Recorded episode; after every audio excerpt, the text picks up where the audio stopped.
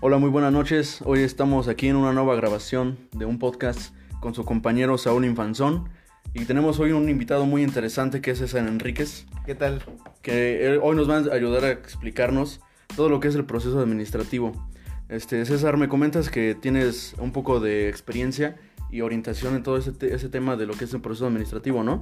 Sí, pues más o menos. Bueno, ahí vamos dándole. Y, ¿Cómo te va? ¿Cómo estás? Muy bien, muy bien, aquí andamos. ¿Y tú, César, cómo andas?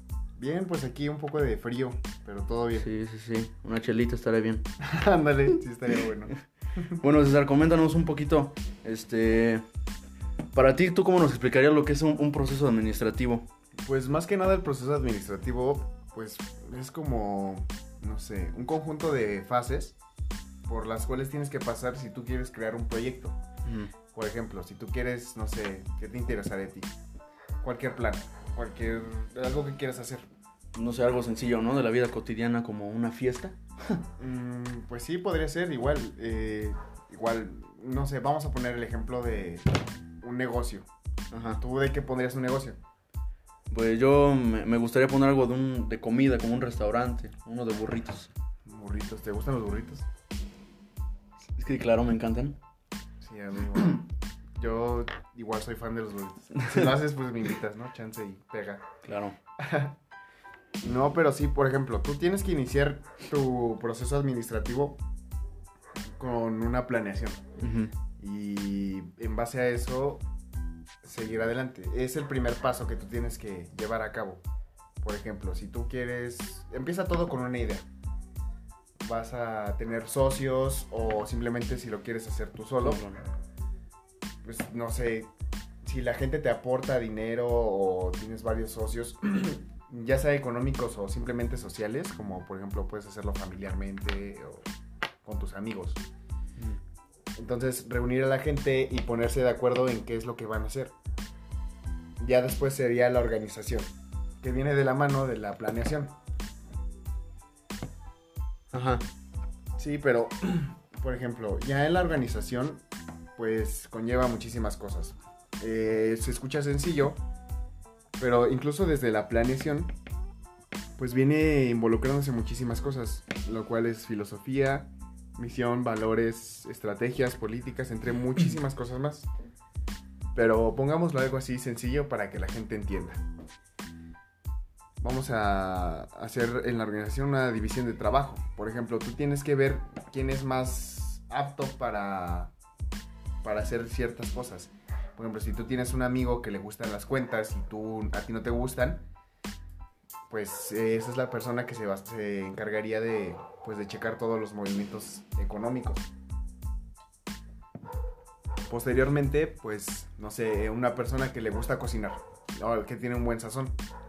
Alguien que le gusta, que tiene muchos amigos, aparte de ti o algún familiar que tenga muchos amigos, y que se ponga a, crear publicidad y así. O sea, y por ejemplo, ¿tú con quién lo harías? ¿A quién, quién te late? ¿De socio? Ajá. Pues a mí me la tenía más unos, unos amigos. Luego los amigos son medio locos, pero... sí, ¿no? Ajá, es que... Desconfiados. Sí, ese es el problema. O sea, desde la planeación tienen que tener los mismos objetivos. Claro. Es un obstáculo muy, muy, muy grande. Y pues sí, eh, por ejemplo, ya cuando tienes todos esos, esos sectores cubiertos, pues ya haces la integración. Supongo que todos ya se tienen que conocer desde antes. ¿Qui- ¿Quieres más agua? Claro, claro, estoy. Sí. Ajá. No, sí, pero como te comento, o sea, ya que tú ya tienes eso, lo integras en un, en un círculo. Y todos se tienen, no necesariamente se tienen que llevar bien, pero sí tienen que tener al menos una convivencia pues sana. Para que no haya desastres y todo se vaya a la basura. Claro, tienen que tener las mismas ideas, ¿no? Ajá, exacto, sí. Y pues ya haz de cuenta que tú haces la integración con los recursos humanos, materiales, técnicos y financieros. Todo, todo, todo tiene que estar cubierto.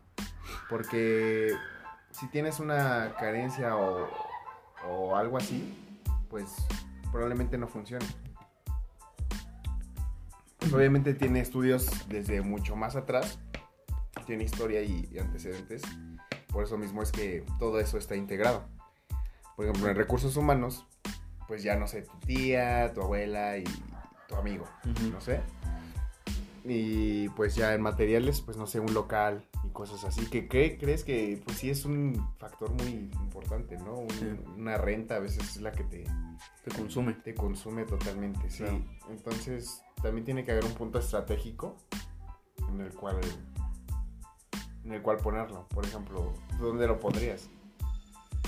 Pues yo principalmente yo creo que lo pondré en una avenida principal, en una en un, lugar muy transcurrido. Ándale, así como una avenida, ¿no? Sí, no, estaría... López Portillo o algo así. sí. Y sí, pues así, así tiene que ser, pero regularmente ese es el problema, porque cuando tú tienes un local en una vereda tan, tan demandada o cosas así, una zona demandada, pues las rentas incrementan mucho ah, claro, ese es el problema luego. Sí, entonces tienes que tener una idea fija y saber que tu público lo va a tener. Siempre hay mercado para todos, ¿no? Hay personas a lo mejor que les gustan, no sé, más los burritos que las hamburguesas y viceversa. Ajá, entonces, pues sí tienes que tener bien, bien, bien planeado todo eso. O puedes vender las dos.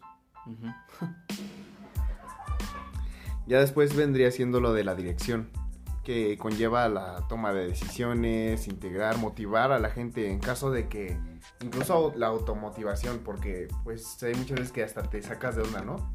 Que dices, no sé, hoy no me fue bien y, eres impaciente o cosas así. La perseverancia es un factor muy, muy grande. Por ejemplo, apenas estaba oyendo de, de aquí por, por Hacienda del Jardín un, un local de alitas mm. que empezó así con un anafre y que ya lleva más o menos como cuánto, como cinco años. Yo creo, ah, ah sí, sí, sí, sí, sí, sí, unos cinco años, ¿no? Pero empezó desde bien abajo. Sí, y ahorita ya tiene ahí todo, su ejército. de empleados y de clientes tiene. todas las noches. Yo creo que también es factor social, porque ella se adaptó a, a, la cerveza y, todas esas cosas.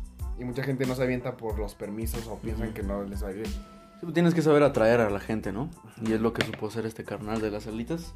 Pero le llevó creo que cinco años de su vida. Sí, aprenderlo. Pero, eso es el proceso, ¿no? Todo un proceso. De hecho, alguna vez escuché de un filósofo que... No, es cierto, era un millonario, un empresario muy famoso que decía que si tú no vas a invertir a más de 10 años, mejor no inviertas. Porque así no iba a ser una pérdida de tiempo. Siempre que tengas tu negocio, tiene que ser todo lo que ganes, no el 50%, al menos un 90% que sea reinvertir, reinvertir. Claro. Para que crezca y ya pues tengas así tu mejor tu negocio.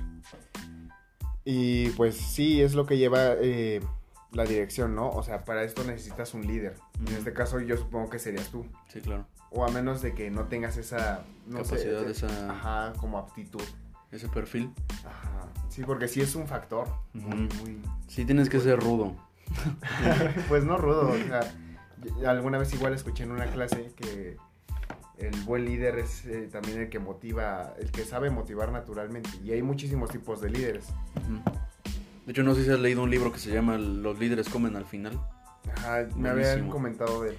Es un gran libro. De, de, hecho, de eso habla ese libro, de que los líderes siempre tienen que estar este, viendo primero por sus empleados, por su, equipo, sus materiales, todo, antes que él.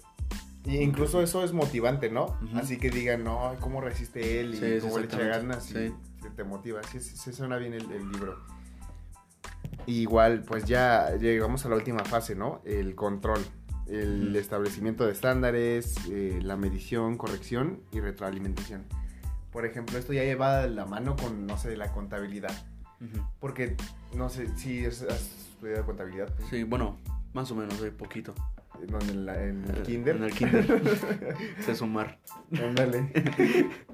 no, pues sí. Eh, haz de cuenta que en esta parte de la contabilidad, porque todas estas, estas materias, aunque suenen, no sé, básicas o cosas así, pues se entrelazan. claro. Y, y sí tienen muchísimo que ver.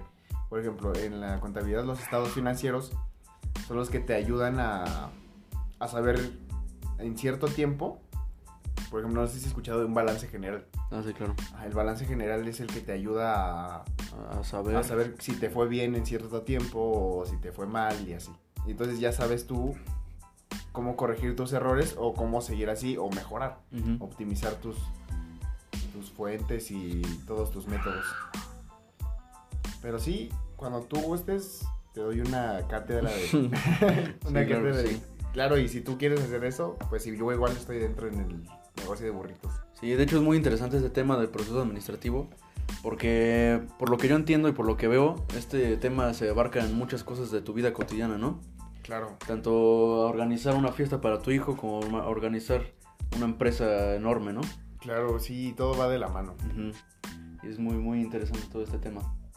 Pues sí, pero discúlpame que me pueda quedar tan poco tiempo, pero No, no te tengo otra, otra cita. Entonces, tengo una conferencia ahorita. Vale, Y pues si quieres verla, está en Facebook Live. vale, sí, sí, sin problema. Ahí te, ahí te veremos en vivo. Va, que va. Bueno, Gracias. pues muchas gracias. Este fue el podcast con mi buen compañero César Enríquez. Nos vemos. Chao.